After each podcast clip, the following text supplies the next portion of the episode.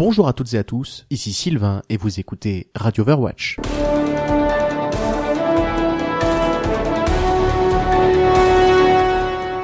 Pour bien finir l'année, Blizzard a publié il y a quelques jours un dixième comics Overwatch.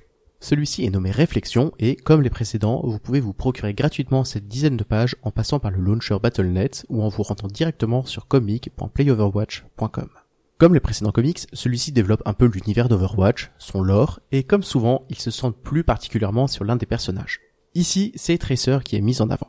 Hélas, cette gentille bande dessinée de Noël proposée gratuitement et qui vous invite à découvrir les fêtes de fin d'année vécues par les différents personnages du jeu fait parler d'elle pour des raisons bien différentes que la qualité de ses illustrations. Sans trop vouloir vous spoiler, ce comics est l'occasion de découvrir l'homosexualité d'un des personnages du jeu. Bon alors depuis la BlizzCon, on savait qu'au moins un personnage d'Overwatch était homosexuel, mais on n'en savait pas plus. Depuis, les spéculations allaient de bon train sur les forums, et même maintenant certains s'amusent à chercher qui sera le suivant ou la suivante. Pour ma part, je trouvais que cela était plutôt une jolie preuve supplémentaire de la part de Blizzard de vouloir créer un jeu avec un casting universel. Parce qu'il faut bien avouer qu'il est rare de voir un jeu où la diversité est aussi importante. Mettre en scène des hommes, femmes, robots et gorilles de toutes les couleurs de peau et venus de partout dans le monde, ce n'est pas un geste innocent de la part de Blizzard. Ajouter dans lore une orientation sexuelle qui n'est pas l'écrasante majorité de ce que l'on voit dans notre société, ce n'est qu'un pas de plus dans une direction qu'ils ont toujours empruntée et qui me semble être tout à fait louable.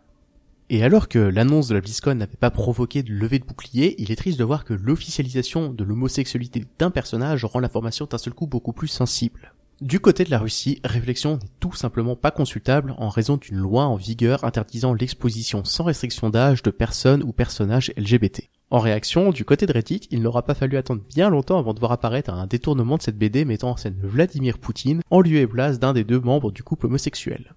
D'autres membres de la communauté Overwatch s'offusquent aussi de cette nouvelle. Certains demandent à ce que leur jeu soit remboursé. Je rappelle juste que là on parle d'un comics qui est disponible sur internet, ça ne change absolument rien au contenu du jeu. Hélas, d'autres personnes sont beaucoup plus véhémentes sur les forums de Blizzard et clairement ne comptent plus le nombre de messages qui ont été modérés. À ce sujet, je tiens à signaler quand même et à saluer le sang-froid des community managers de Blizzard.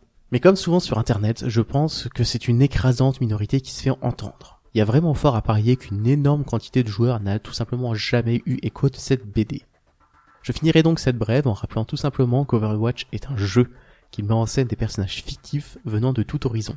Leur couleur de peau ou leur sexualité n'influencent tout simplement pas plus leur viabilité en jeu que la longueur de leurs cheveux ou la couleur de leurs chaussettes. Je pense que toutes les personnes ayant apprécié Overwatch ont été charmées par son casting qui ne ressemble vraiment pas à ce que l'on voit dans les blockbusters traditionnels. Et très sincèrement, j'espère que Blizzard continuera longtemps à aller dans cette direction.